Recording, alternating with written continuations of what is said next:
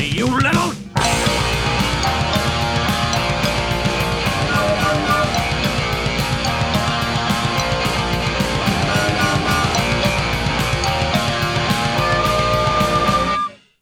Was der Jingle kommt jetzt. Der kam jetzt gerade. Der kam jetzt gerade. Normalerweise kann doch so, können doch so ein paar Sachen vor, vor dem Jingle kommen. Da kommt so die Outtakes oder so. Ja, schon, aber man sagt doch trotzdem nochmal Hallo. Auf jeden Fall. Genau, stimmt. so, 3, 2, 1.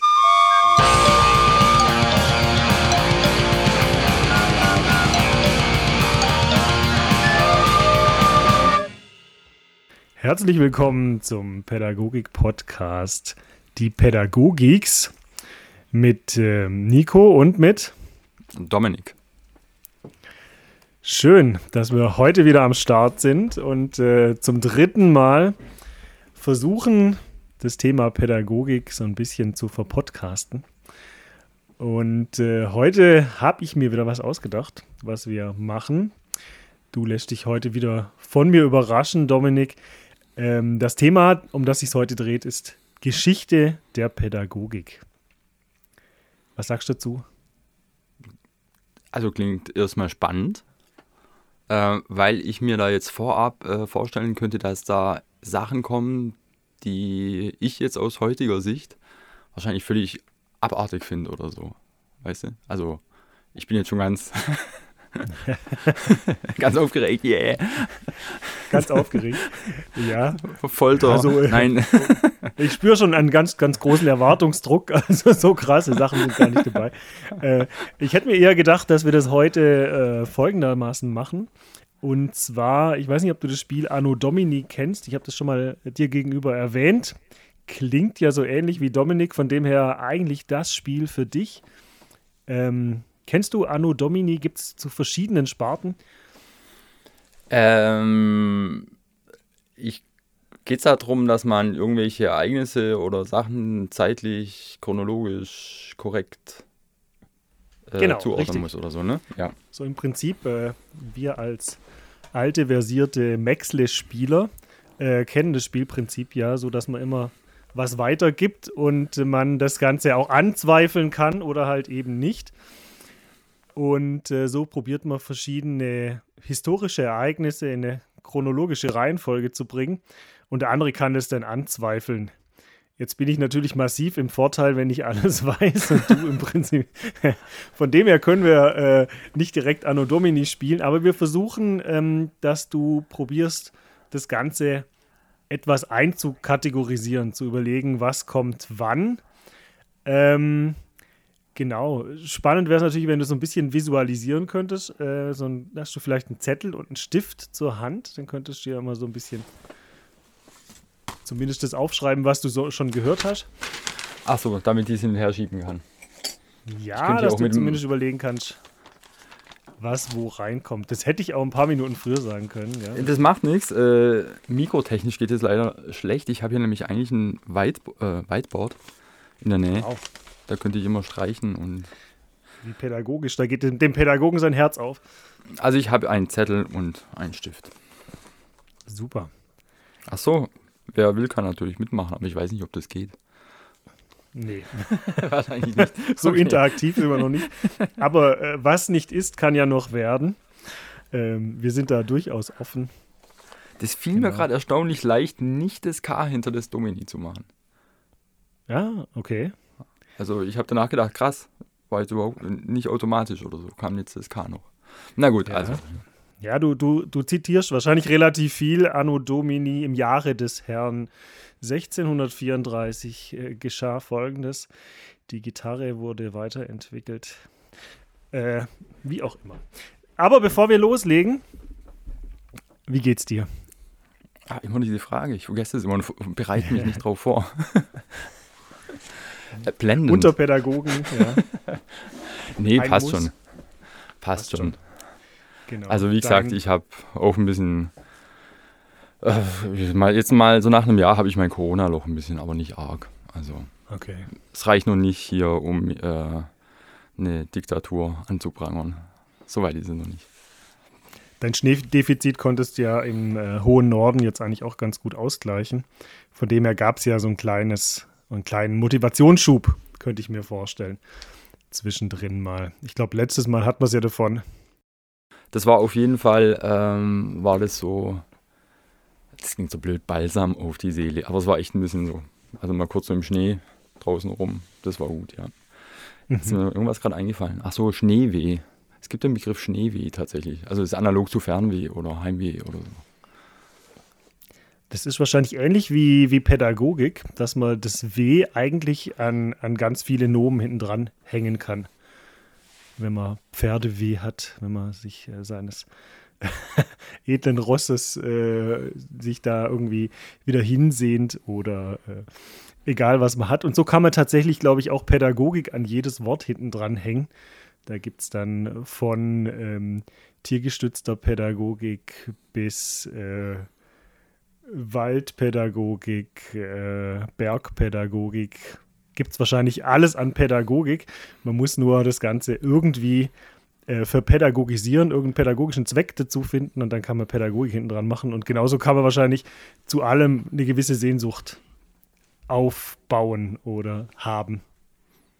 Ja, ich muss gerade so grinsen, weil, weil ich mir das vorstelle. Du hast natürlich recht. Also äh, es gibt ja äh, Waldpädagogik, Naturpädagogik, Sportpädagogik, keine Ahnung was. Und äh, dann habe ich gerade gedacht, okay, das war eigentlich auch ein lustiges äh, Spiel. So eher für, keine Ahnung was, ähm, Pädagogenpartys. Ähm, nee, auf jeden Fall habe ich gedacht, man kann ja irgendwie ein x-beliebiges Wort nehmen und jetzt habe ich in der Webcam im Hintergrund, auf meinem Rechner oder meinem Bildschirm, äh, habe ich das Akkordeon da gesehen und habe gedacht, Akkordeonpädagogik. Und habe mir dann überlegt, wie das wohl aussieht, was sich anhört. Ich denke da eher an Akkordeon D, wenn ich da drauf spielen müsste. Aber es wäre eher weh für andere. Die anderen hätten eine Ruhe weh. Ruhe weh. Genau. Ja, bei uns war es ja ein bisschen hin und her, so auch wettertechnisch. Äh, mal ganz kalt, dann wieder warm, Überschwemmung, dann wieder kalt, die ganzen Gumpen gefroren, konnte man drauf Schlittschuh laufen. Und jetzt wird es wieder wärmer. Und äh, heute war es mal so richtig sonnig. Und da habe ich gemerkt, mir fehlt schon auch so ein bisschen die Sonne oder so Frühling.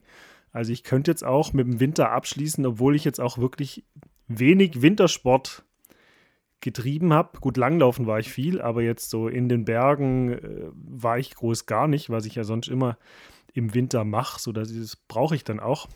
So ein paar Skitouren oder so. Ähm, aber jetzt freue ich mich auch auf den, auf den Frühling und merke schon, die Sonne, die tut schon auch gut. Und da freue ich mich, wenn man dann auch mal ein bisschen weiter weggehen kann oder vielleicht mal ähm, das Busle startklar machen, um auch mal irgendwo ein paar Tage zu verbringen in der Sonne. Da merke ich, das wäre schon nicht schlecht. Da habe ich so ein bisschen Fernweh und, äh, Aber ist auch so, auch so ein bisschen Corona-bedingt auch, ne? Trotz allem bei euch, auch wenn ihr da ja eher auf dem Land seid oder so. Also ich meine, schränkt einen ja doch auch ein, da wird der Winter dann halt auch irgendwie lang. Ja, und ich bin eigentlich auch, ja. ich bin auch jemand, der immer, also gern lang, kalt und ich mag Winter. Und, äh, aber dieses Jahr ist bei mir tatsächlich auch so irgendwie, also dadurch, dass es dann ein bisschen lockerer wird oder einfacher, sich draußen zu bewegen, wenn es wärmer wird und so, mhm. dass ich auch ja, im Winter abschließen könnte tatsächlich. Ja, man kompensiert es, glaube ich, sonst schon auch, auch wenn man viel unterwegs ist, auch mit anderen Leuten jetzt, dann äh, genießt man gemeinsam irgendwie den Winter und das fehlt jetzt natürlich. Und wenn man immer nur für sich genießen kann, dann äh, hat man irgendwann auch, ist man überdrüssig, immer drin zu sitzen ähm, vom Kachelofen und dann ab und zu mal rauszuspringen in Schnee, aber das irgendwie wenig teilen zu können. Vielleicht liegt es auch daran, das weiß ich nicht, ja. Ja, das ist wahrscheinlich unterschiedlich, weil das sagst du jetzt jemanden, der ja. auch mal fünf Wochen allein auf der Hütte sitzt. Stimmt, ich vergaß. Genau. Also, so. Anno Domini. Anno Domini.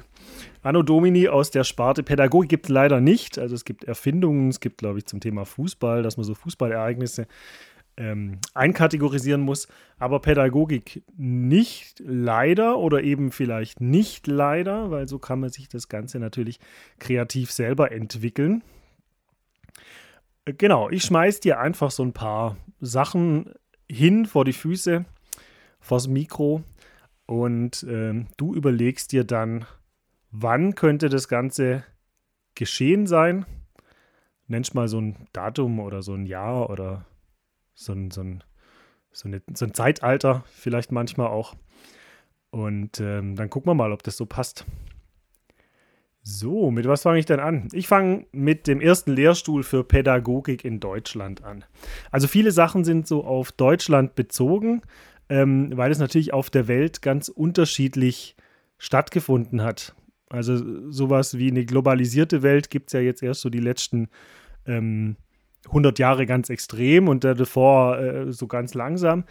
Ähm, aber jetzt findet ja ganz viel parallel statt, aber so vor früherer Zeit oder vor, vor vielen Jahren ähm, gab es ja ganz unterschiedliche ähm, Fortschrittsszenarien auch. Genau. Aber ich, ich frage auch manchmal nach anderen Ländern, aber dann explizit und sonst geht es immer meistens um Deutschland. Und jetzt war die Frage nach dem ersten Lehrstuhl für Pädagogik in Deutschland. Der auch wirklich so benannt wurde und nicht so irgendwie Lehrstuhl für Jugend. Äh, nee, äh, nee, hieß dann auch Pädagogik. Und Erziehung, okay. Genau, es, es geht um den ersten Professor letztlich, also der erste, äh, erste Ernennung oder Berufung in dem Fall. Ich glaube, also ich habe jetzt schon gedacht, ob das so irgendwie, also Anfang 20. Jahrhundert schon war. Aber ich glaube, äh, wenn, dann waren es da eher psychologische Lehrstühle oder sowas um die Zeit rum. Und mhm. deswegen würde ich jetzt sagen, es war nach dem Zweiten Weltkrieg. Und ich okay. sage jetzt 1958. Okay, knapp daneben, 1779. In Deutschland. In Deutschland, genau. Dann hat die Pädagogik in Deutschland echt versagt. 300 Jahre. Oder 200. Und dann ging es doch noch irgendwie das Loch, Und, das Loch runter. Bei uns fliegt die Kreide durch die, durchs Klassenzimmer. Ja, so.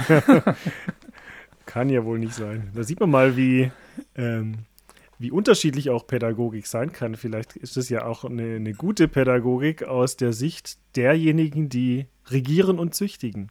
Ich meine, es widerspricht sich ja überhaupt nicht. Ne? Also letztendlich, du kannst ja auch, also das ist ja eh das Krasse, was ich finde, wenn du guckst, äh, also welche Gedanken jetzt im Vorgespräch von dem Podcast hier hatten wir ja auch kurz irgendwie äh, den kategorischen Imperativ von Kant, äh, hast du erwähnt. Und wenn du guckst, was für ein Denken und was für äh, Sichtweisen und Überlegungen da waren, und es konnte dann ja trotzdem sowas noch wie der Erste und der Zweite Weltkrieg äh, passieren. Also dass da also total unterschiedliche Entwicklungsstufen irgendwie parallel existieren und eine überhaupt äh, dann leider übernimmt in dem Fall. Also deswegen überrascht mich auch nicht so.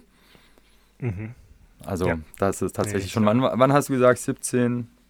1779. 79. Christian Trapp war das. Erster ähm, Lehrstuhl. Genau. Du schreibst schön auf. Ich kann währenddessen ein bisschen was erzählen. Ähm, das ist von daher ganz interessant. Ich finde es relativ spät eigentlich, weil es natürlich äh, Unis da schon ein paar, paar hundert Jahre gibt und ähm, Pädagogik erst jetzt wirklich ähm, als Wissenschaft gilt. Zuvor war es gar keine Wissenschaft, sondern eher so eine, ja, so ein Laienbrauchtum oder dass man irgendwie gesagt hat, man, ähm, man muss da ja nicht studiert haben, sondern das, das steckt ja quasi in einem selber drin, wie man, dass man weiß, wie man Kinder zu erziehen hat. Und es gab dann schon auch Gelehrte, die sich damit auseinandergesetzt haben, aber die immer nur so nebenbei. Also es war nie ihre eigene Disziplin. Und jetzt merkt man, okay, es gibt tatsächlich Pädagogik als eigene Disziplin und ähm, man kann hier wissenschaftlich arbeiten und auch wissenschaftlich was erarbeiten, weil Wissenschaft geht ja auch immer quasi um den Wissensgewinn oder um die Wissenserarbeitung, neue Erkenntnisse zu gewinnen. Und, ähm, und da hat man erkannt, oder zumindest der, der Pädagogik dann zugesprochen, dass es eine, eine Wissenschaft ist, die, die sich auch ja, so schimpfen darf. Genau. Also von dem her, ich finde es relativ spät. Du hättest tatsächlich ähm, ein bisschen weiter, weiter hinten einsortiert. Ja, also ich hatte da vielleicht einfach so im im Kopf da ist vielleicht ganz lang einfach dieses irgendwie, junge Menschen müssen irgendwie mit Disziplin und etc. Mhm. Äh, halt erzogen und äh, fügig gemacht werden. Ähm, aber genau. ja. Ja. Christian Trapp war tatsächlich, er war auch Philanthrop, habe ich gestern gelesen. Ähm, also gab es so eine, so eine Bewegung innerhalb der Philosophie oder auch äh, aus der Aufklärung heraus entwickelt, ähm, die als menschenliebende Personen ähm, sich dem berufen gefühlt haben, den Mensch auch zu erziehen oder dem Menschen auch das Gute zu sehen und ihn darin auch zu fördern. Genau, da gab es, ich glaube in Dessau war das das Philan Philanthropien, eine Schule, die sich äh, speziell dem gewidmet hat, im Prinzip das Gute im Menschen weiter zu fördern und den Menschen auch so anzuerkennen, wie er ist. Also auch ganz spannend. Okay. Äh, für mich jetzt also nur noch vielleicht als letztes dazu irgendwie, äh, also weil ich mich natürlich frage, okay, warum habe ich das jetzt so spät irgendwie, also 200 Jahre lag ich fast daneben. Ähm, aber wie gesagt, ich glaube, das sind bei mir einfach äh, Bilder im Kopf von einer Gesellschaft zu der Zeit, wo ich es äh, nicht damit in Verbindung bringe. Und was aber natürlich auch gut sein kann, also damals war ja natürlich die, äh, die Schere bzw. die Trennung zwischen einer Oberklasse und einer Unterschicht, also Arbeiter, Bauern, äh, Bevölkerung, äh, war wahrscheinlich noch viel, viel krasser. Und natürlich ist es möglich, dass in der Oberschicht, Adel oder so, pädagogisch mit Kindern umgegangen wird und äh, 99 Prozent der Bevölkerung haben da davon noch nie was gehört in, in der Art und Weise. Also mhm. deswegen ähm, ja, kann man das entschuldigen, dass ich da so unternehmen lag. Ich finde auf jeden Fall.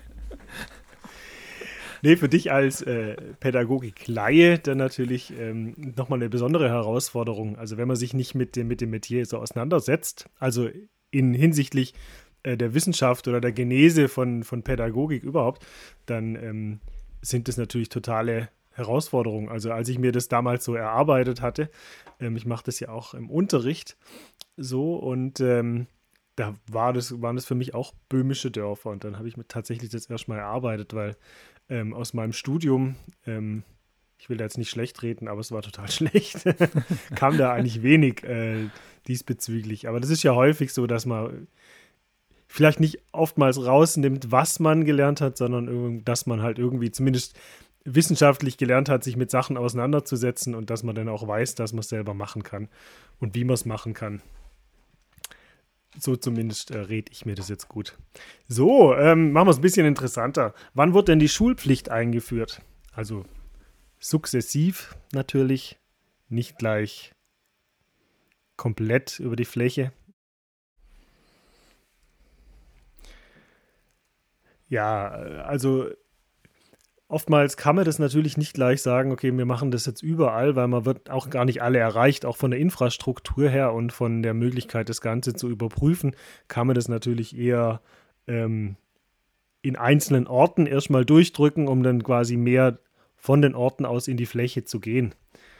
Ähm, und dann waren es natürlich in eine ländliche Gesellschaft, kriegt man da vielleicht schlechter rein als vielleicht ähm, eine Städtegesellschaft, wo man, wo man auch genau weiß, okay, da kann man das viel besser verorten und beim anderen gibt es noch sowas wie Kinderarbeit oder wenn Kinder nochmal mehr. Also dann lautet die Frage, wann gab es zum ersten Mal irgendwo in Deutschland eine Schulpflicht? Ja, genau. Oder in welchem Zeitraum fand denn so die, ja. die Schulpflicht dann statt? Ich sag 1870. 1870, okay. Ich schaue mal, dass ich nicht genau nichts falsche Datum sage. Gucke ich jetzt hier nochmal äh, kurz nach. Genau, ab 1730, also ungefähr wusste ich es.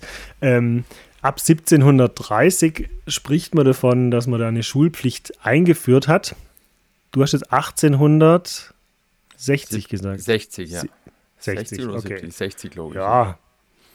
130 Jahre, das ist ja historisch eigentlich ein Klacks, wenn man so die Menschheitsgeschichte anguckt. wenn man sich das Zeitalter des Universums anguckt. genau, richtig. Also. Ähm, auf jeden Fall hättest du es quasi ähm, vor, äh, vor Christian Trapp gesetzt. Nee, nach. Also nach. deine Schätzung war ja, ja. danach, genau. Nach, ja. fand dann auch schon ein bisschen davor statt. Ja. 1730. Tatsächlich war das eher so als Mittel auch angedacht zur Indoktrinierung, also Indoktrination, ähm, Gedankengut zu, zu implantieren bei Kindern, auch so eine gewisse Systemtreue ähm, zu gewährleisten. Und, und, weißt du da mehr drüber? Also wo das war, in welchem Kreis? Also äh, war das jetzt in einer Stadt oder war das denn in ganz Deutschland? Ich weiß nicht genau, wo das Ganze stattgefunden hat. Ich weiß, dass es halt äh, vorzugsweise erstmal in Städten stattgefunden hat und dann nach und nach auch aufs Land getragen wurde. Ich denke, wenn man sich das so anschaut, 1730, das müsste ja ähm, so eigentlich genau in der Aufklärungszeit sein. Und die Aufklärung ähm, hat ja da resultiert auch aus der, zum einen natürlich aus den Religionskriegen, Glaubenskriegen, die davor stattgefunden haben. Auch der 30-jährige Krieg, der davor stattgefunden hat, da wollte man, ähm, da wollte man, glaube ich, das Ganze auch wieder ein bisschen, bisschen herstellen und ähm, eine Stabilität reinbringen. Also erstmal durch den Absolutismus und dann eben auch ähm, eine Schule einzuführen, damit das ganze System getragen wird, auch durch die durch die kommenden Generationen. So, so stelle ich mir das auch so ein bisschen vor. Genau. So, der Begriff Pädagogik wird geschaffen. Geschaffen. Geschaffen, ja. Irgendjemand hat sich gedacht, äh, Pädagogik klingt gut. Ähm, das nennen wir jetzt so. Genau, wann wurde der Begriff Pädagogik geschaffen? Das ist jetzt kein, keine deutsche Frage oder keine Frage von äh, von Deutschland jetzt, das direkt unser Land hier betrifft, sondern insgesamt global. Also jetzt im Sinne von, äh, wann Pädagogik als äh, das Wort dafür benutzt wurde, für das, für das es heute benutzt wird. Also genau, richtig. Genau. Also es geht nicht um die Idee, die dahinter steckt, sondern tatsächlich das Wort Pädagogik wird so geschaffen als Wortkreation in dem Fall kann ich ja verraten, dass es zwei Wörter sind, die zusammengefügt ja, ich, wurden. Ich habe es ja mal auch, äh, äh, ich habe ja so einen Etymologie-Film. Und ja. äh, das ist ja irgendwie Peter und Gogos. Mhm. Von der eigentlichen Herkunft heißt es Knaben und Führung, irgendwie sowas. Also ja, die, richtig, weil, genau, ja. weil äh, und ganz früher waren es anscheinend in, in, war das im alten Griechenland oder sowas irgendwie, wo die äh, Sklaven äh, bestimmte Knaben zu, zu den Schulen führen mussten. Also praktisch ah, habe ich mhm. gelesen. Äh, und es gibt aber dann auch äh, andere und davon aus hat sich dann aber auch hin zum, zum Lehrer teilweise entwickelt. Also ähm, deswegen, ich weiß jetzt nicht, ob die schon hier in Athen damals irgendwie Pädagogik gesagt haben. Mhm. Kommt auf jeden Fall aus dem Griechischen, das ja, ja. Äh, als Etymologe ähm, dürfte dir das Also ich sage jetzt nicht sein. nach, ich sage jetzt nicht nach 1779. Richtig. ähm, ja, deswegen, das ist jetzt für mich so, keine Ahnung. Also das kann sein, irgendwelche Griechen haben das schon so benutzt oder halt irgendwie, äh, mhm. ich sage jetzt 1640. Das ist aber einfach nur geraten. Weil das, das haben tatsächlich die Griechen schon, schon benutzt, so als Wort. Also aber auch als Wissenschaft, Pädagogik dann. Als Wissenschaftsbegriff, als Fachrichtungsbezeichnung. Es geht jetzt erstmal nur um den Begriff okay. und der Begriff äh, an sich befasst sich ja damit, dass, dass es, äh, ansonsten würde man ja kein, kein Wort schaffen oder Wort erschaffen, ähm, wenn man da dem nicht keine Bedeutung zuschreiben würde. Also man überlegt, wir machen da was und das Ganze muss ein, ein Wort bekommen. Also muss mm. es damals ja schon Pädagogik gegeben haben. Mm. Und wenn es die Griechen gemacht haben, dann Was könnte es wann stattgefunden haben? Äh, wann waren das? Keine Ahnung, 200 vor Christus? Gar nicht schlecht. Also tatsächlich war es 500 vor Christus, also im 5. Jahrhundert vor Christus. Genau, also vollkommen richtig. Ähm, Pedas, Pedos, ähm, der Knabe, wird ja dann irgendwann auch mit Kind übersetzt.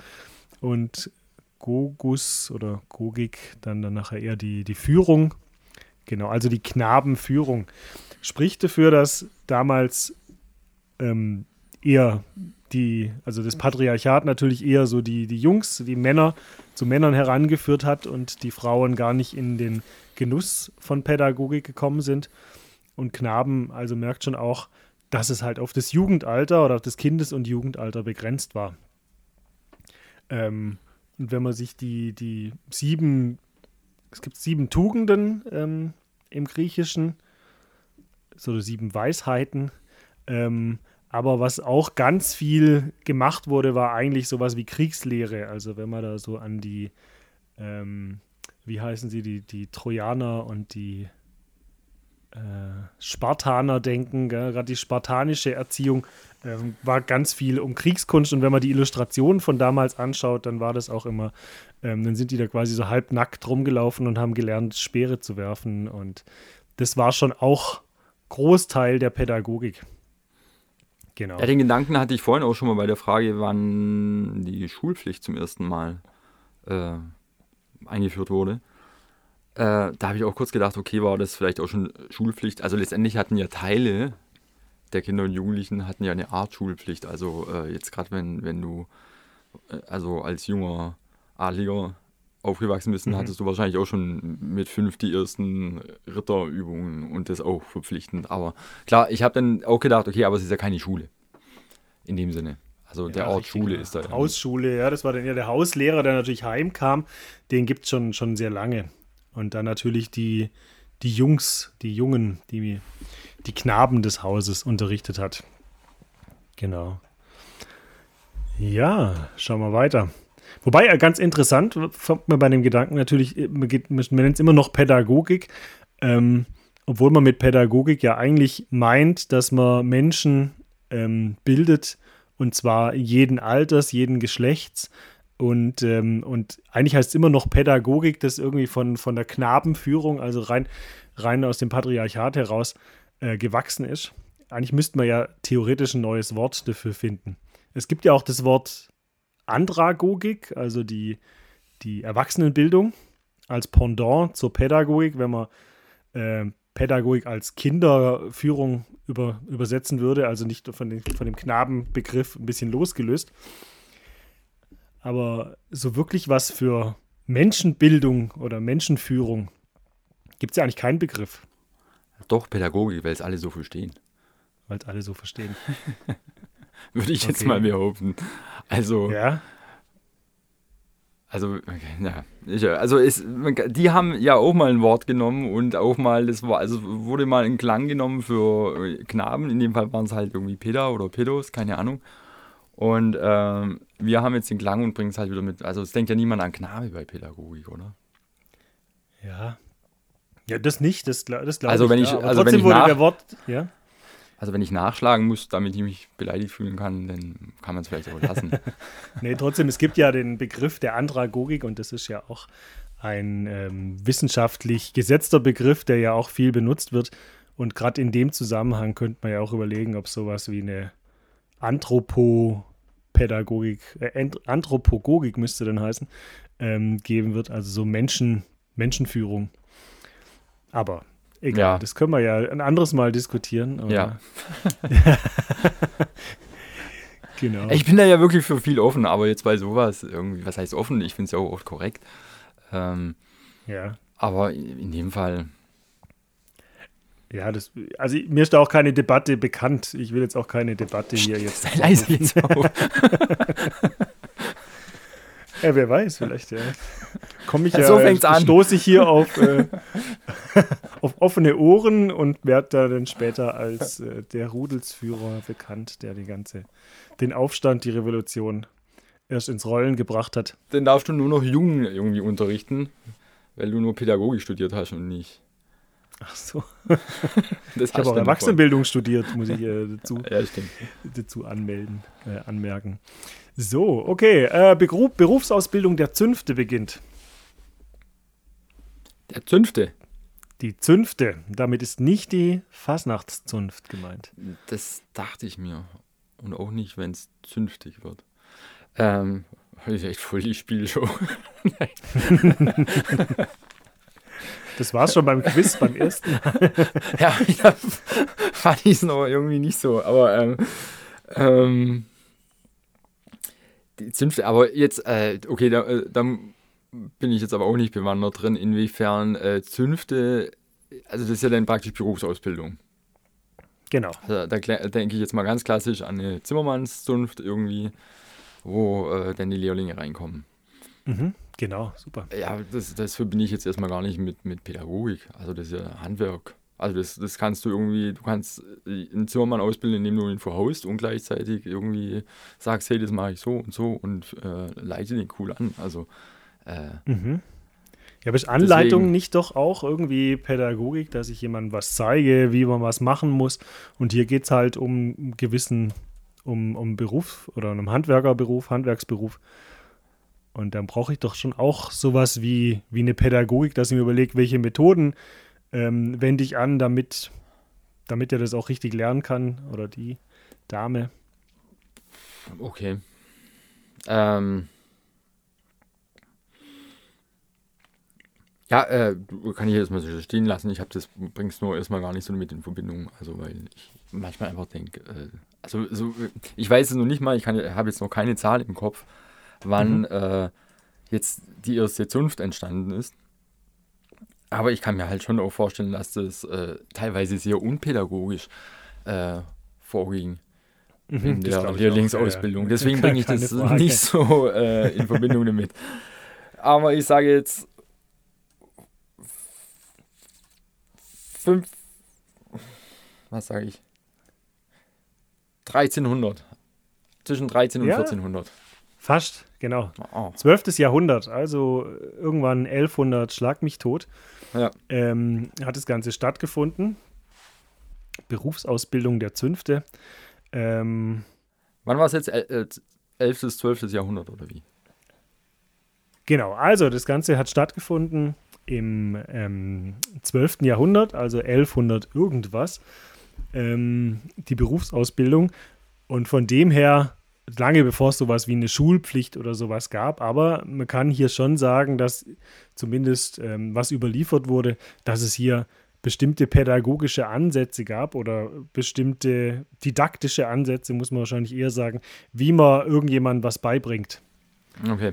Genau. Also da gab es Überlegungen, äh, dass man sagt, okay, unsere Ausbildung ist die beste, weil, äh, weil wir genau wissen, welche Geheimnisse wir wie vermitteln können, damit wir hier den besten Bäcker oder den besten Zimmerer ähm, dann an den Start bringen.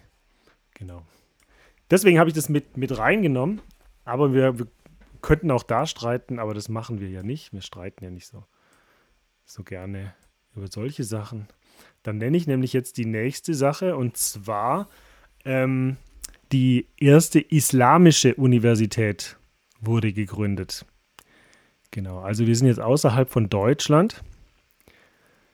Islamische Universität. Also ich frage jetzt nicht von jeder Religion und von jedem Kontinent und von jedem Kulturkreis das ab. Ähm, das hat jetzt hier einen speziellen Hintergrund. Kann auch verraten, wie sie heißt. S. Zituna, wahrscheinlich ist es komplett falsch ausgesprochen. S. Zituna. Gibt aber auch keinen Hinweis aufs Datum, der Name der Universität. Das hat schon seinen Grund, dass ich nichts sage. ich habe keine Ahnung. Ich sehe seh ja das Bild äh, von dir dank äh, Videokonferenz und ich sehe, wie es rattert ähm, oder eben nicht. Ja, ich habe nur, nur, nur gerade mal so noch überlegt, irgendwie, also den ganzen ähm, also Verbreitungsraum des Islams auf der Welt, also von Indonesien über, ich weiß nicht was, Mhm. dann halt bis äh, hier Türkei eigentlich. Mhm, stimmt. Äh, Ich kann jetzt auch ähm, gar nicht genau sagen, wo das war. Ich glaube, irgendwie so im persischen Bereich könnte ich mir vorstellen. Zu der Zeit. Ist auch die Frage, ob es das Land noch gibt. Ähm, Ja. ja, du, ähm, Ja. Nicht, dass du jetzt auch googelst währenddessen. Nee, nee. nee, ich äh, ändere meine Meinung. Die andere habe ich noch nicht gesagt. Äh, 19. Jahrhundert sage ich, also äh, zwischen 18 und 19. Nee. 700, im Jahre 737.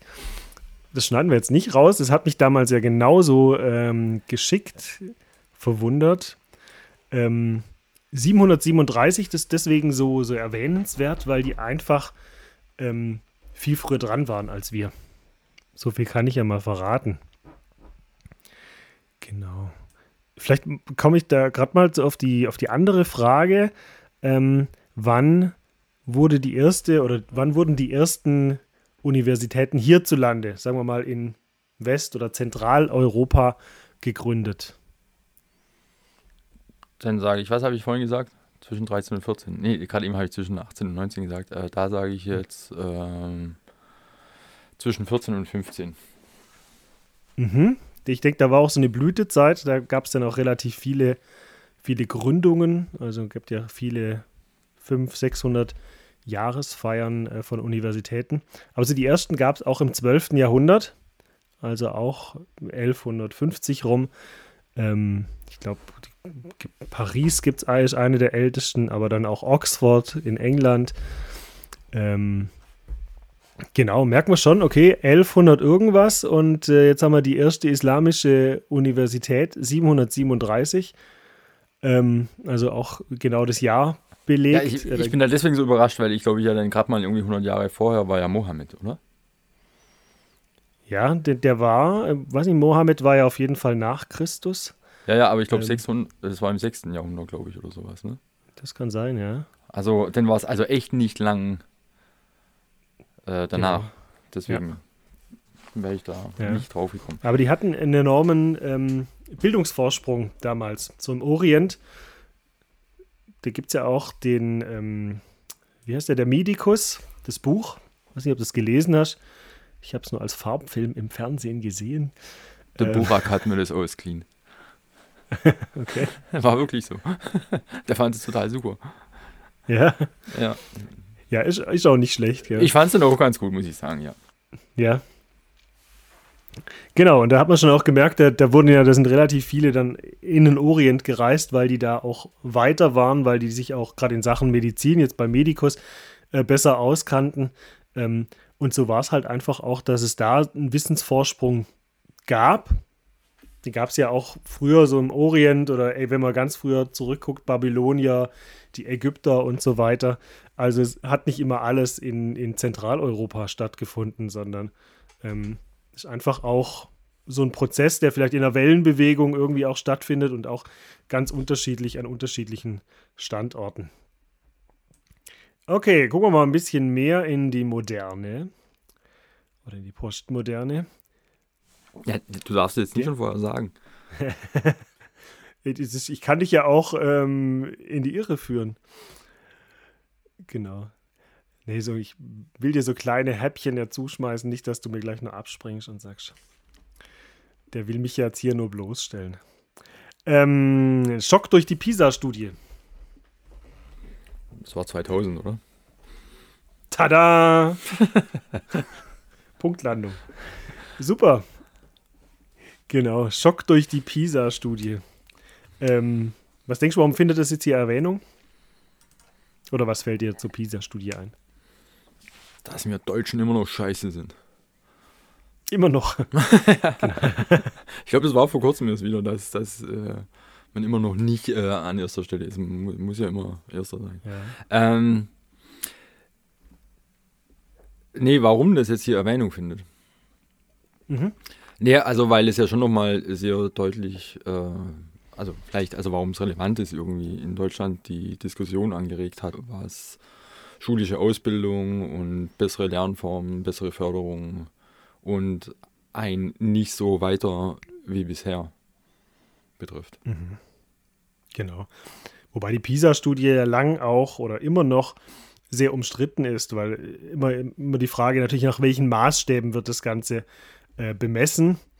Und wenn es dann quasi um, um Leistung geht oder auch wieder im Hinterkopf mit dem Wirtschaftswachstum, das vielleicht damit zusammenhängt und äh, immer das Messbare ähm, da im Vordergrund steht, dann kann man natürlich auch streiten, weil man nicht genau weiß, ist Pädagogik, sind pädagogische Maßnahmen überhaupt richtig messbar? Oder wenn man sagt, ich mache sowas wie Persönlichkeitsentwicklung, dann kann ich das ja schwer vergleichen.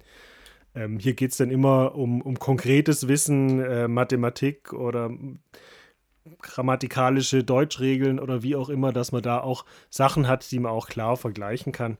Und ob das immer das genau ist, was, was wirklich das pädagogisch Wertvolle ist, da könnte man wahrscheinlich drüber streiten. Denke ich mir. Genau, aber es gab damals einen Schock, weil äh, Deutschland relativ weit hinten war im internationalen Vergleich. Genau, und man, das heißt, man muss im Umkehrschluss viel wieder investieren in die, in die deutsche Bildungslandschaft, damit wir den, den, äh, den Vorsprung, den die anderen haben, auch wieder einholen können. Hm.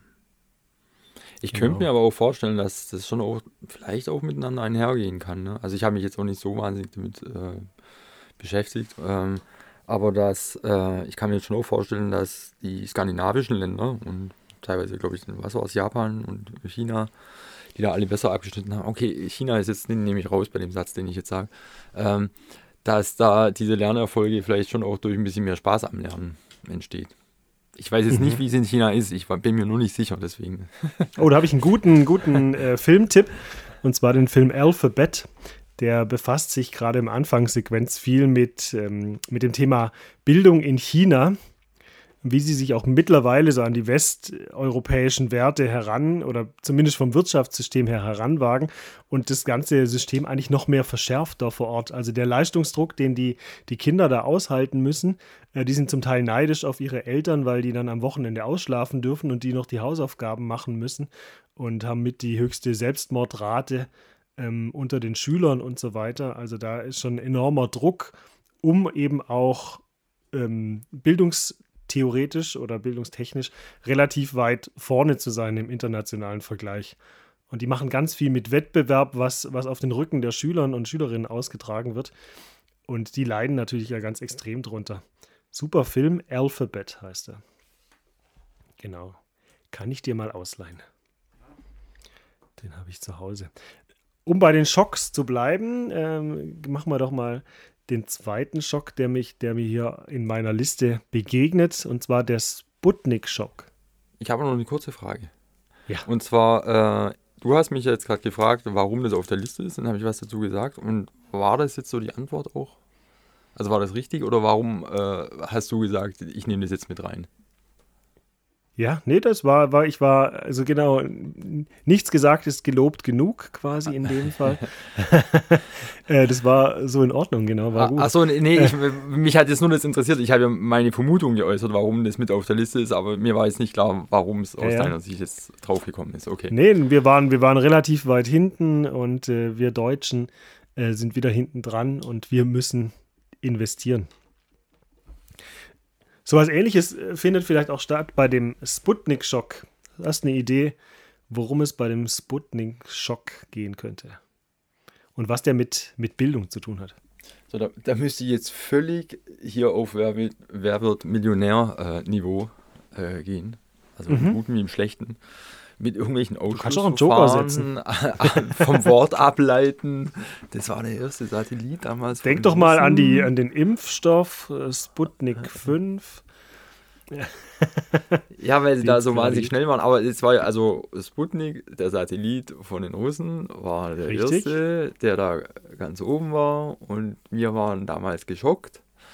Ja, die USA genau. vor allem. Aber das jetzt im mhm. pädagogischen Zusammenhang. Ach so, hä? Weil man den. Also ist es jetzt wirklich der Sputnik-Schock in Bezug ja, auf diesen genau, Satelliten ja, oder ist es eine richtig. Metapher für was? Nee, nee, es geht um den Satelliten. Ach so.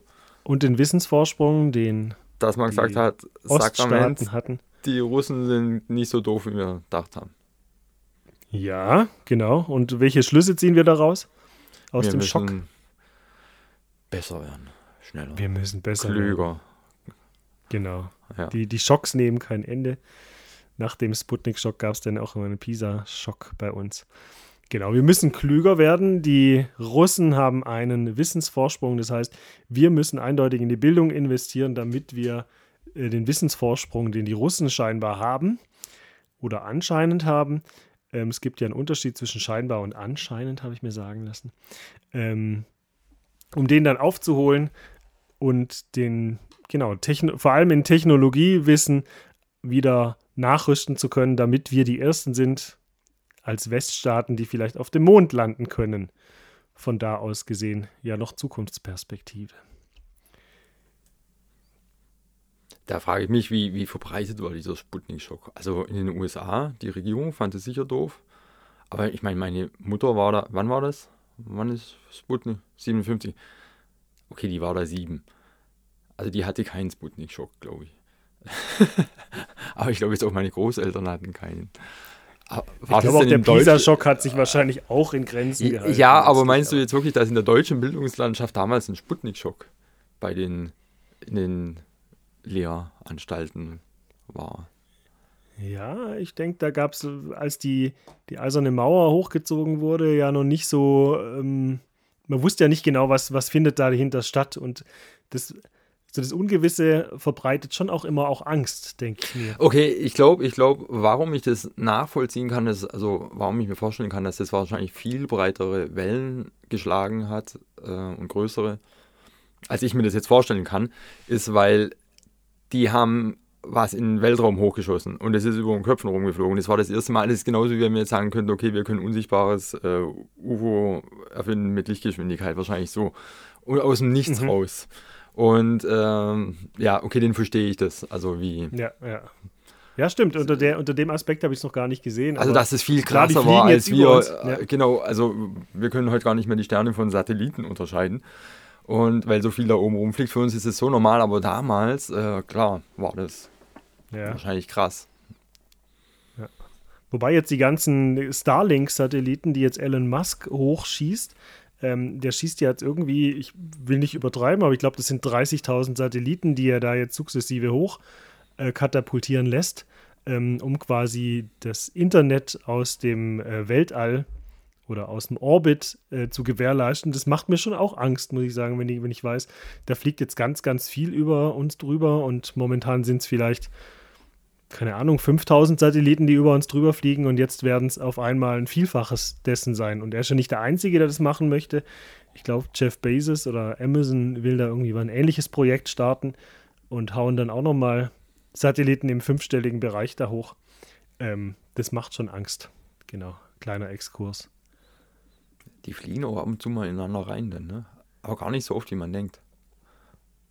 Ja, da muss, glaube ich, schon viel zusammenpassen. Also die sind ja auch auf unterschiedlichen Höhen. Gell? Je weiter unten, desto schneller müssen sie theoretisch sein, um die Fluchtgeschwindigkeit oder auch die, ähm, die Fliehkraft entsprechend zu haben.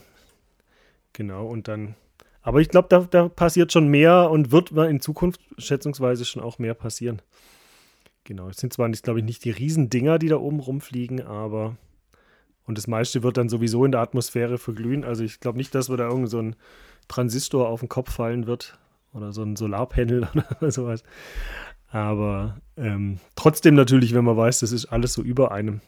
Ein mulmiges Gefühl, wenn man eigentlich es gewohnt ist, so denkt, okay, jetzt zwischen mir und den Sternen oder da kommt jetzt quasi das unendliche, der unendliche Weltraum. Naja, okay, gucken wir weiter. Tabula rasa, meinte John Locke, und äh, beschreibt den Säugling als leeres Blatt und begründet damit die Notwendigkeit von Erziehung. John Locke hast du bestimmt schon gehört als BWLer. Genau, der, das war damals tatsächlich äh, vor, vor dem ersten Lehrstuhl, kann man ja verraten, als sich jetzt noch andere, ähm, andere Gelehrte sich so am Rande auch mal mit der Pädagogik eben befasst haben und da auch wichtige Sachen gesagt haben, wie wie John Locke zum Beispiel. John Locke. Ach so, wann er das gesagt hat. Ja, genau. Wir sind immer noch ein bisschen abgerutscht vom dachte, Anno Domini, kommt, aber eigentlich geht es immer noch um die Zeit. Ich dachte, da kommt jetzt noch was, was der gemacht hat und wann es war. Äh, Nein, wann, genau. Äh, wann war der 18. Jahrhundert? Genau, 1690.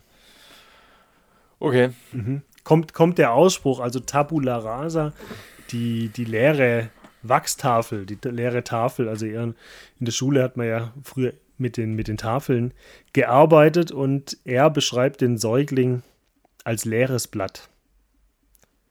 Also und begründet damit die Notwendigkeit von Erziehung. Also er sagt, so, so eine Tafel, die ist ja da dafür da, beschrieben zu werden. Genau. Und im Prinzip, was ich draufschreibe, das ist mir als Erzieher oder als Erzieherin überlassen. Ich kann quasi aus dem Kind analog zur Wachstafel machen, was ich, was ich daraus möchte. Ich kann jetzt da ein schönes Bild drauf malen oder ich schreibe da irgendwelche strengen mathematischen Formeln drauf. Genau. gib mir ein Kind, ich mache ein Engelchen oder ein Teufelchen draus. Also das wäre jetzt, das hat Watson gesagt, das wäre so klassisch behavioristisch gedacht. Ich habe gerade, ich, ich mache jetzt auch kurz einen, einen kurzen Esskurs, ja.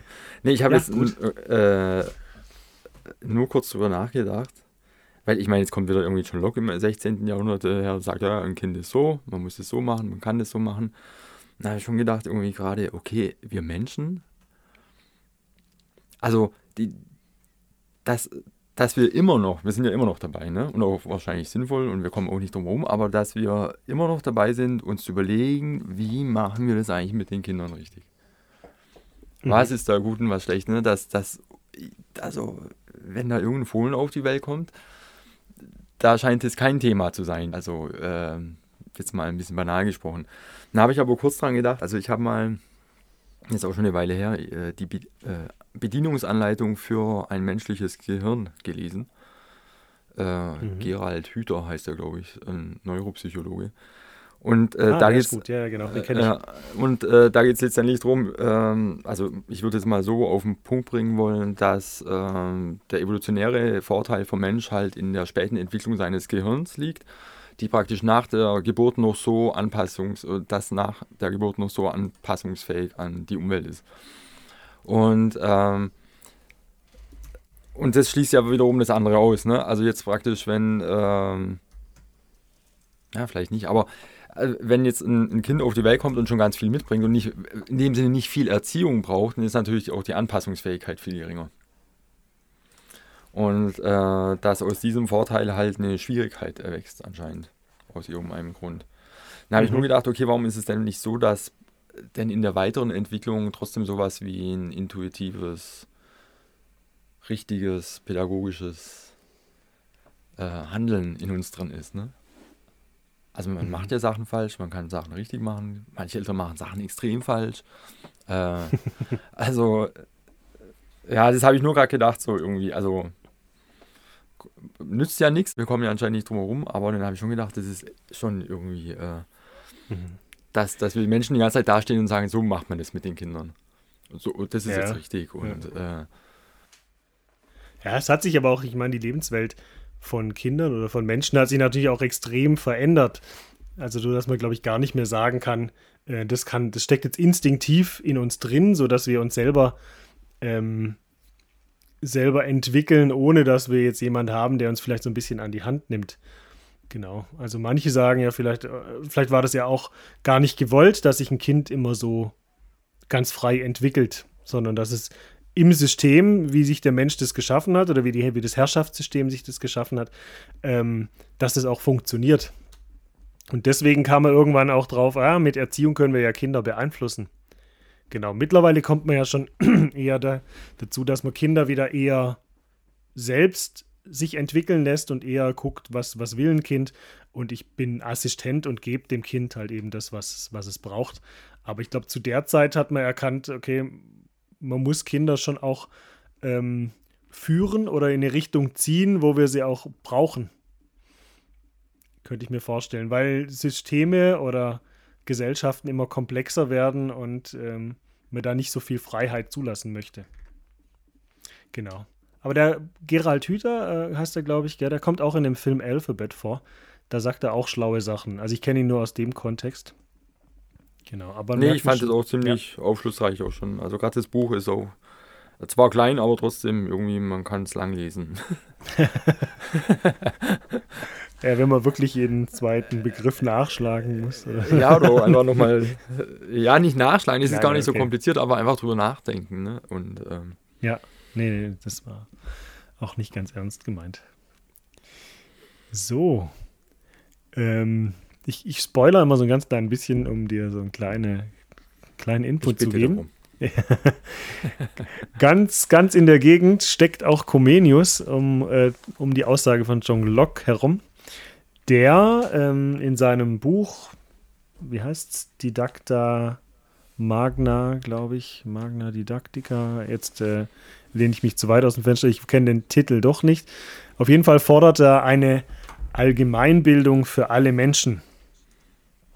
Mhm. Genau, und hat dadurch ähm, oder damit tatsächlich nicht irgendwie alle Jungs gemeint, sondern auch Mädchen und nicht nur alle Kinder, sondern auch Erwachsene und auch Menschen mit Behinderung und äh, Menschen, die irgendwo anders herkommen und Menschen, die aus einem niedrigen ähm, Status oder mit einem niedrigen Status da sind, aus einer, aus einer niedrigen äh, Schicht, aus der unteren Schicht kommen und aber auch die aus der oberen Schicht.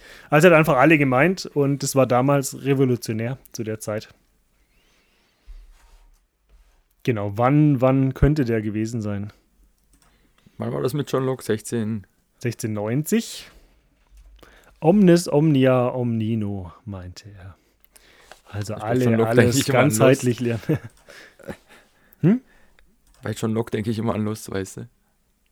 Also, Lost, die Serie, Lost? da gab es doch einen, der hieß doch auch John Locke, oder? Äh, ich habe leider Lost nicht gesehen. Das steht ah, ja, doch okay. auf meiner Liste.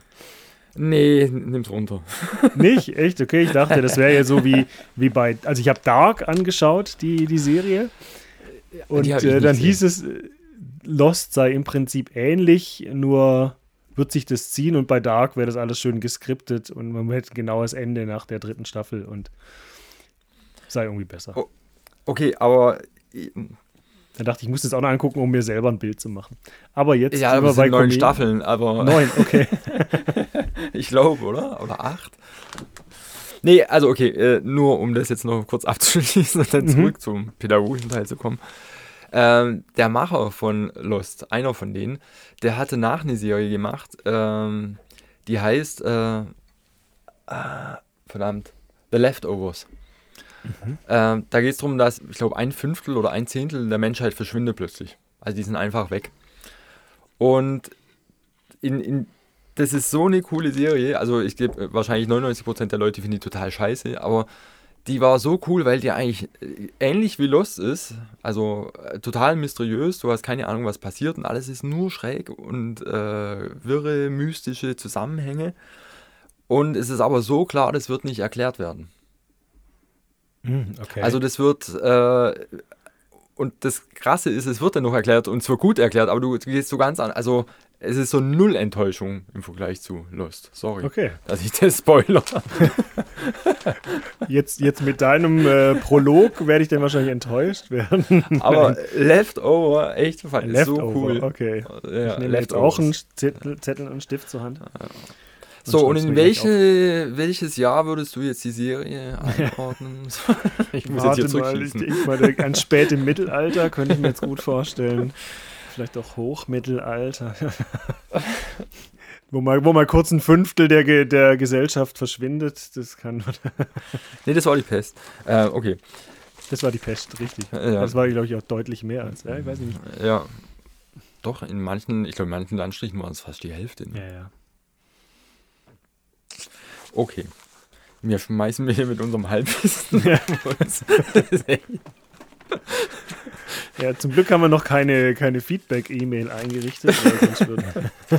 wenn es dann jemand hören würde, der könnte uns auf jeden Fall korrigieren. Wobei, da sind wir ja auch dankbar, wenn es dann mal irgendwo so, so sein wird. Wahrscheinlich in Zukunft findet, fängt jede Podcast-Folge damit an dass wir eine halbe Stunde lang unsere Korrektur aus dem letzten Podcast Oh, das war eine Ente und oh, Entschuldigung, das war totale Falschbehauptung. um dann zehn Minuten was Neues zu erzählen. Sehr gut. Soll ich es verraten? Okay. Oder Ach so, du, du drückst äh, ein bisschen.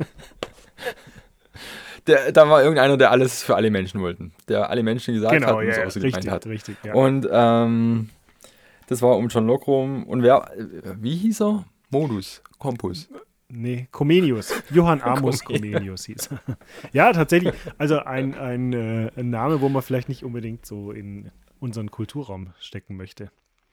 Und das hat damals Gehör gefunden? Also das war jetzt... Ja, ja, ja, äh, genau. Oder wurde es in irgendeinem Archiv, hat man einen Zettel gefunden? Nee, nee, das, war, das, war das hat schon auch Gehör gefunden, aber jetzt natürlich nicht in der Breite. Man okay. konnte es jetzt auch nicht so umsetzen. Dann sage ich, das war John Locke äh, zwischen 15. und 16. Da war noch nichts, ich dachte ich. Da war noch nichts. ja, da ist er irgendwann geboren, glaube ich, im 16. 1632 okay. hat das gesagt. Okay. Genau, also Es war schon, also er hat äh, noch mehr gesagt, er hat noch äh, ganz andere schlaue, schlaue Sachen ähm, von sich gegeben. Das finde ich jetzt so ein, so ein ganz zentrales Element, allerdings ähm, im, als Meilenstein von der Pädagogik zu sagen, hey, äh, eigentlich ist Pädagogik nicht nur, wir müssen jetzt hier die, die, die jungen Männer heranziehen oder die Kinder, die Knaben, die Burschen, sondern eigentlich muss jeder in den Genuss kommen von Pädagogik und Bildung. Also es ging ihm eher um Bildung, also nicht so im Sinne von Erziehung, wir haben es ja neulich differenziert, sondern Bildung sollte eigentlich für jeden da sein. Und ich denke, das ist schon auch mit ein Meilenstein äh, zur Entwicklung auch von so einer Volkshochschulbewegung, die es dann irgendwann viel später gab. Aber zu sagen, hey, eigentlich kann sich jeder auch weiterbilden ähm, nach seiner Fasson, wie er Lust hat. Okay. Bist du noch bereit für ein paar Begriffe? Ich habe hier noch ein paar rumliegen. Ja, wir können mal eine schnelle Runde machen. Eine schnelle Runde. Ja. Re-Education durch die Alliierten. 1700. Welche Alliierten? Äh, äh, haben die damit gleich, wahrscheinlich, die, die waren da gleich am, am Start damit. Ich würde jetzt mal sagen, das war auf jeden Fall 19, also zwischen 1945 und 47 schon. Mhm, 45 bis 49 sogar. Also ah, kann man sich überlegen, wann das Ganze ab, abgeschlossen war. Ähm, mhm. Da schieben wir gleich noch was anderes hinterher, dann können wir eigentlich beides äh, so mit einem oder in einem Zusammenhang erklären. Das wäre Erziehung als rassistische Propaganda. Genau, jetzt in Deutschland, ja. Ich denke, wenn man so, wenn man das global guckt, gibt es wahrscheinlich immer noch Erziehung als rassistische Propaganda irgendwo. Aber hier ähm, jetzt natürlich also, eingesetzt und ähm, Ich weiß zentral. jetzt nicht, wann die erste Kopfvermessung da war, aber ähm, 1930 schon. Ja, 35. Okay, also doch nach 33 war das dann. Ja, also ich, ich würde nicht sagen, dass es da wirklich einen Startpunkt gab, sondern das ist natürlich okay. was, was sich dann auch so Stück ja. für Stück eingeschlichen hat, je nachdem, wie viel systemtreue ähm, Personen da auch innerhalb von einem, von einem Schulsystem drin gesteckt sind, involviert waren. Drei, 35, in dem Fall bis 45, genau. Also hier auch ganz klassisch irgendwie Indoktrination. Das System muss, muss eingepflanzt werden. Nicht, wir brauchen Gehor, gehorsame, äh, gehorsam heißt gehorsame ähm, Leute, die uns folgen, Menschen, die, die nachher dem System treu sind und ähm, genau auch das, das nationalsozialistische Gedankengut ähm, auch weiter, weiter verfolgen. Jetzt mal ganz, ich bin da ja schon auch anfällig dafür und das ist wahrscheinlich auch gut. Ne? Also wenn es äh, um so Nazi-Verbrechen und Holocaust oder so geht. Also ich bin da in dem Sinne anfällig, dass mich das schnell anfasst, also emotional. Ne? Mhm. Und äh, teil, teilweise mit Wut, manchmal mit Scham. Und äh, jetzt nicht nur, weil ich Deutscher bin, sondern also ich habe mal, äh, äh, äh Entschuldigung, die äh, eine 24-teilige Doku gesehen, The World at War. Und äh, also die ist aus den 60ern. Und da geht es halt nur darum, um äh, die Welt im Krieg. Also besser mhm. hätte man diese Doku nicht benennen können. Und das ist aus den 60ern total trocken und so. Und da war teilweise auch so eine Scham da oder so eine Fassungslosigkeit, was der Mensch fabriziert. Also es war so, also in dem Sinne ist es eine Scham auch, ne, die da kommt. Und gerade eben, also äh, jetzt wie, wie, rassistische oder nee, wie war das? Äh, Indoktrinationen so um die ähm, rassist, um rassistische Gedankengut auch irgendwie einpflanzen genau. zu können. Und gerade eben hatte ich da kurz so, so äh, Bilder im Kopf aus irgendwelchen Dokus natürlich auch, äh, wie irgendwelche arischen Kinderköpfe vermessen werden und dann irgendwie im Vergleich dazu das jüdische Gesicht irgendwie mhm. äh, angeprangert wird. Und dann habe ich kurz gedacht, das hat für mich überhaupt gar nichts mehr mit Pädagogik zu tun. Also da finde ich es pädagogischer, ein Kind, so blöd es jetzt klingt, zu verhauen, weil ich meine, das sei gut als, mhm. als das. also als dieser Wahnsinn irgendwie. Ja, ja, ja, also, das, weiß auch, das eine ist scheiße, aber äh, habe ich nur gerade gedacht, weil es so menschenverachtend ist und so blind letztendlich. Ja. Ich denke auch, wenn man, also je nachdem, wie weit man den Begriff Pädagogik fasst, aber eigentlich, wenn man sagt, äh, Pädagogik ist eigentlich was Gutes, weil man dem, dem Kind was Gutes tun will. Man tut Pädagogik um des Kindes willen oder weil man vielleicht auch weiß, ähm, das tut dem Kind gut, aber hier wird ja jemand nur instrumentalisiert und irgendwie zu einer zu einer Waffe oder zu einer Funktion ja, genau. erzogen. Und also das hat auch nichts mehr mit Erziehung wahrscheinlich zu tun, weil bei einer Erziehung hat man ja schon auch ein Wertebild, das dahinter steckt oder ein Erziehungsziel. Und hier geht es ja eigentlich nur noch um psychologische äh, Einflussnahme, Konditionierung. Ähm, genau. Ja, also äh, Weiterreichung von der eigenen Indoktrination irgendwie, oder? Ja, genau. Also ja, nee, also jetzt nur noch mal, es ist ja letztendlich auch so, selbst bei schwarze Pädagogik nennt sich das mit Strafen und so, ne? Mhm, und, genau, ja. Äh, ja. Selbst da ist ja auf eine, äh, also perfide oder ungute Art und Weise ja trotzdem noch das Kind im Fokus.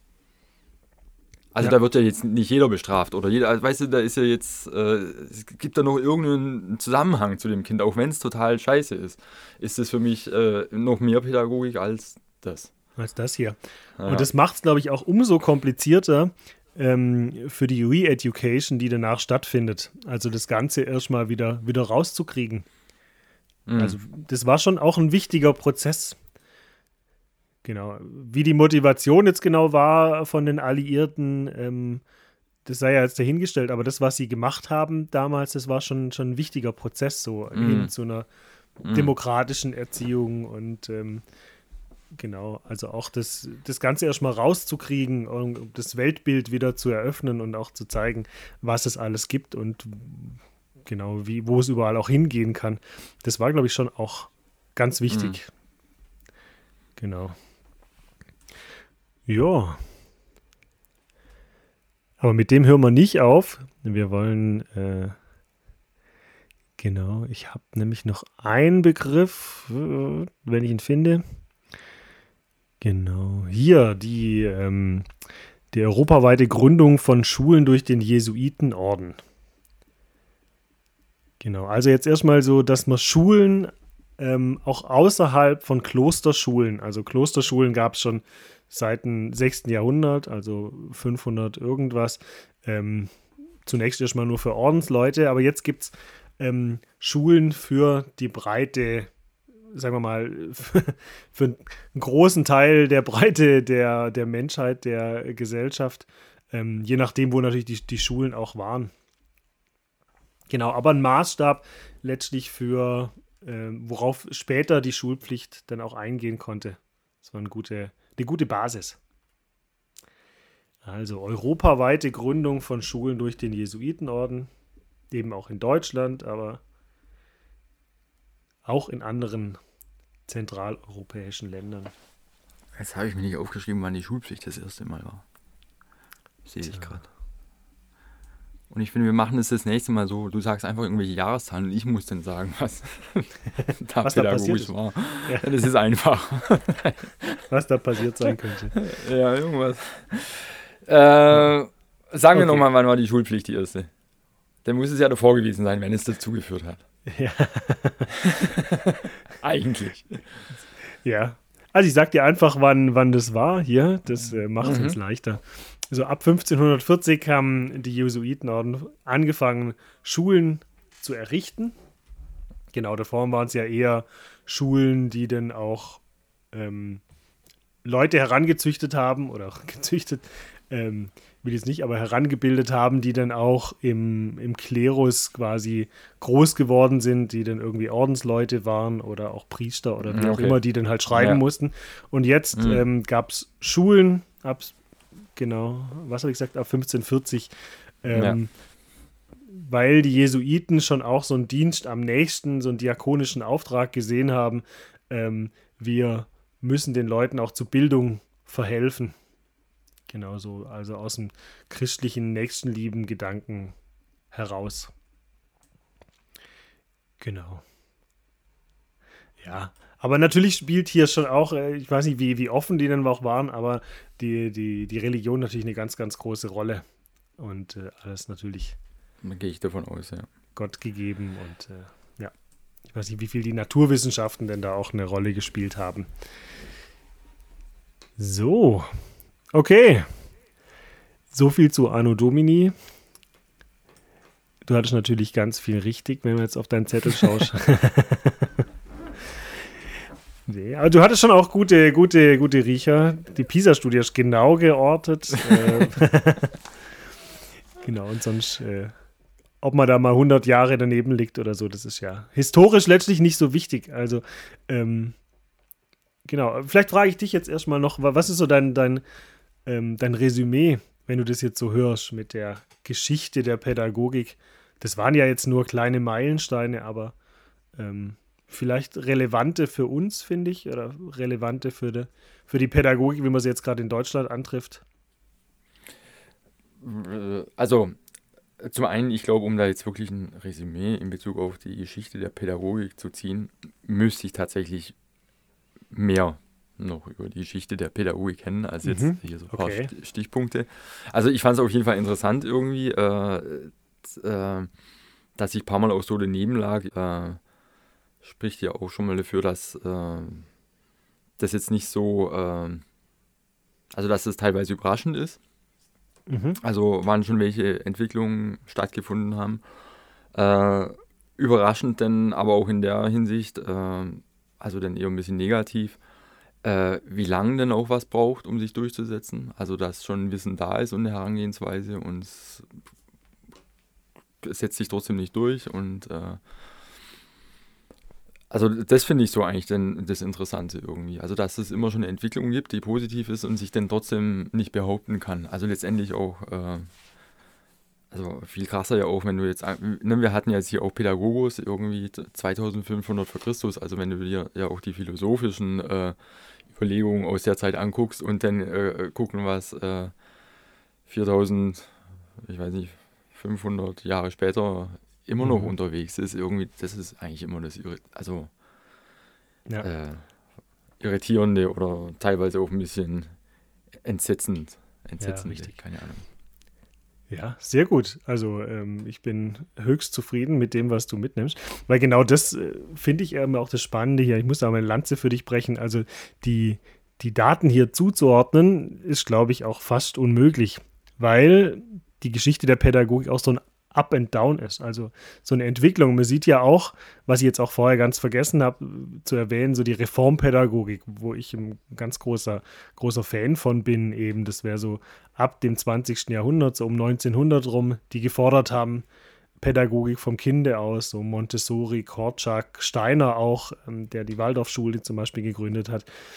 Ähm, genau, und, und da danach passiert eigentlich sowas wie ähm, wie eine, eine, Erziehung durch, durch die Rassisten, wo nachher alles im Prinzip den Bach runtergeht. Das ganze Bild, das man davor sich entwickelt hat, äh, wie, man, wie man ein Kind von sich aus so die eigenen Kräfte wecken kann und wie man, wie jedes Kind auch ganz individuell sein kann. Und plötzlich äh, 20 Jahre später geht es los, dass es dann komplett ins Gegenteil verkehrt. Und deswegen ist die Geschichte der Pädagogik nichts Lineares, das irgendwie so ganz konstant nach oben sich entwickelt, sondern eben halt auch immer durch die Gesellschaft geprägt ist, durch externe ähm, Faktoren, sei es irgendwelche Wirtschaftssysteme, die das Ganze prägen oder halt eben auch Ideologien.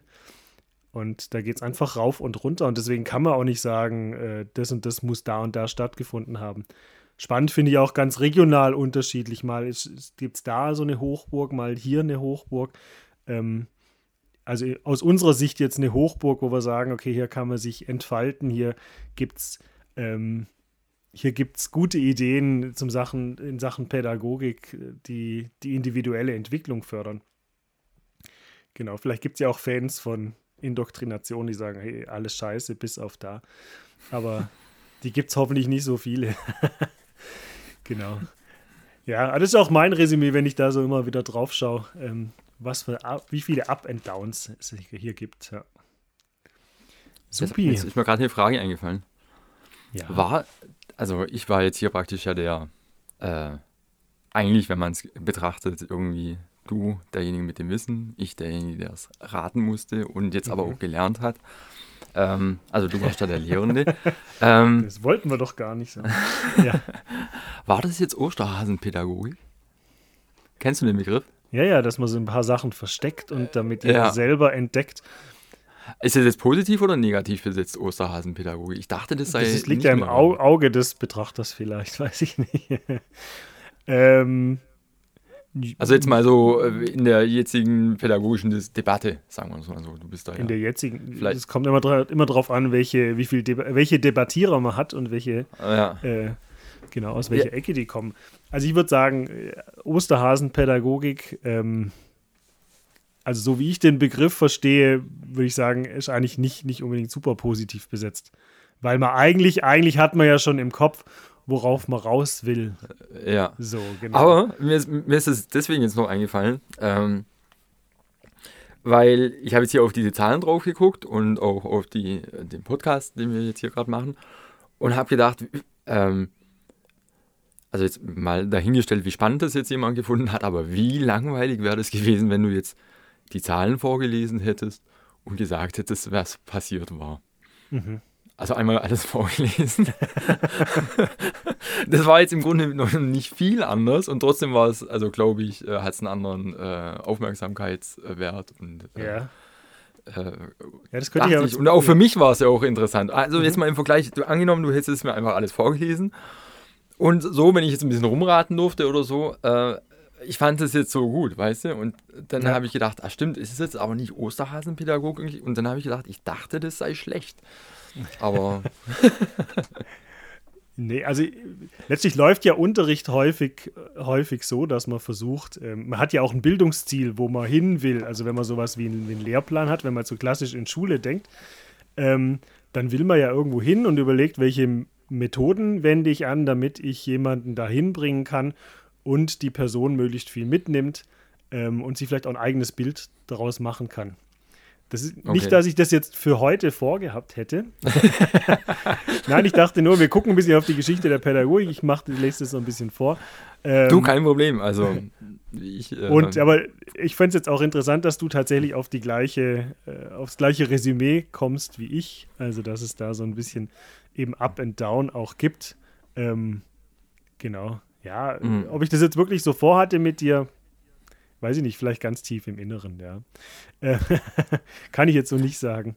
ja, ist ja genau. auch dahingestellt, weil es Ja. ist auch mal okay, einfach zu sagen, da Genau. äh, habe ich, also kann ich in einer gewissen Hinsicht was lernen. Ja, So, genau. Da gibt es einen guten Spruch von Jean Piaget, Entwicklungspsychologe, der sagt ja, alles, was man dem Kind beibringt, das hindert man es letztlich daran, es selbst zu entdecken oder zu erfinden. Also alles das, was ich, wenn ich das jetzt einfach so erzählen würde, ähm, da bleibt weniger hängen, wie wenn du das quasi selber entdeckst, selber Sachen probierst zu kombinieren, so. dir dein, dein Wissen selber vernetzt, irgendwie Wissen elaborierst. Ähm, genau, und wenn ich das jetzt nur so erzählen würde, wird letztlich wahrscheinlich weniger bei rauskommen, wie wenn du das selber entdecken kannst. Genau, und so. Also zum gewissen Grad funktioniert es sicher.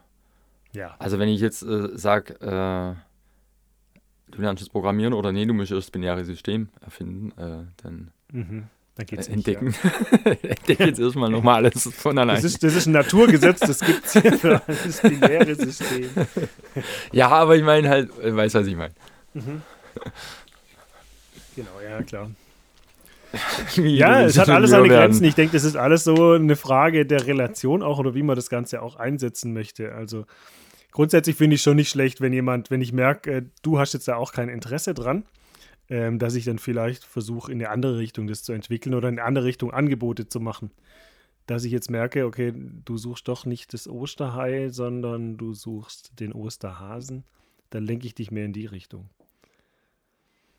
Ja, also, Weiß ich nicht. nee, ich habe jetzt nur noch äh, drüber nachgedacht mit dem, äh, äh, mit dem selber entdecken lassen und Mhm. Ja, das funktioniert nicht bei allem, glaube ich, aber ja, bei aber dem, wo man klar. die Möglichkeit hat, äh, sollte Genau. man das natürlich so ermöglichen. Ähm, John Dewey zum Beispiel hatte da auch so, ein, so, ein, so eine Laborschule, hat er das genannt. Und da haben Kinder aber auch viel länger gebraucht, um Sachen herauszufinden, was allerdings aber nachher viel nachhaltiger war, so im Wissen. Genau, auch spannend. Aber da gucken wir ein anderes Mal vielleicht drauf. Genau, ich äh, bedanke mich Und du bedankst dich bei mir gefälligst. Sonst gibt es ein paar hinter die Löffel. genau, nee, hat mir Spaß gemacht. Ähm, aber wir kommen jetzt so ein bisschen ab von dem, glaube ich, von der Mache. So, ich habe die letzten paar Male so ein bisschen viel. Ich war, glaube ich, schon so ein bisschen Oberlehrermäßig unterwegs, oder? So das habe ich entweder verdrängt. Ja. Oder nicht so empfunden. Aber. Ja, das ist gut. Ja. Schauen wir mal, wie es weitergeht. Genau. Alles klar. Dann, Dann vielen Dank dir. Ich bedanke mich auch und wir bedanken uns fürs Zuhören. Genau. Feedback und wird irgendwann eingerichtet. Die E-Mail-Adresse. Noch wollen wir uns nicht korrigieren lassen. bla bla bla bla. tschüss. Sag tschüss. Tschüss. tschüss. Mach ich.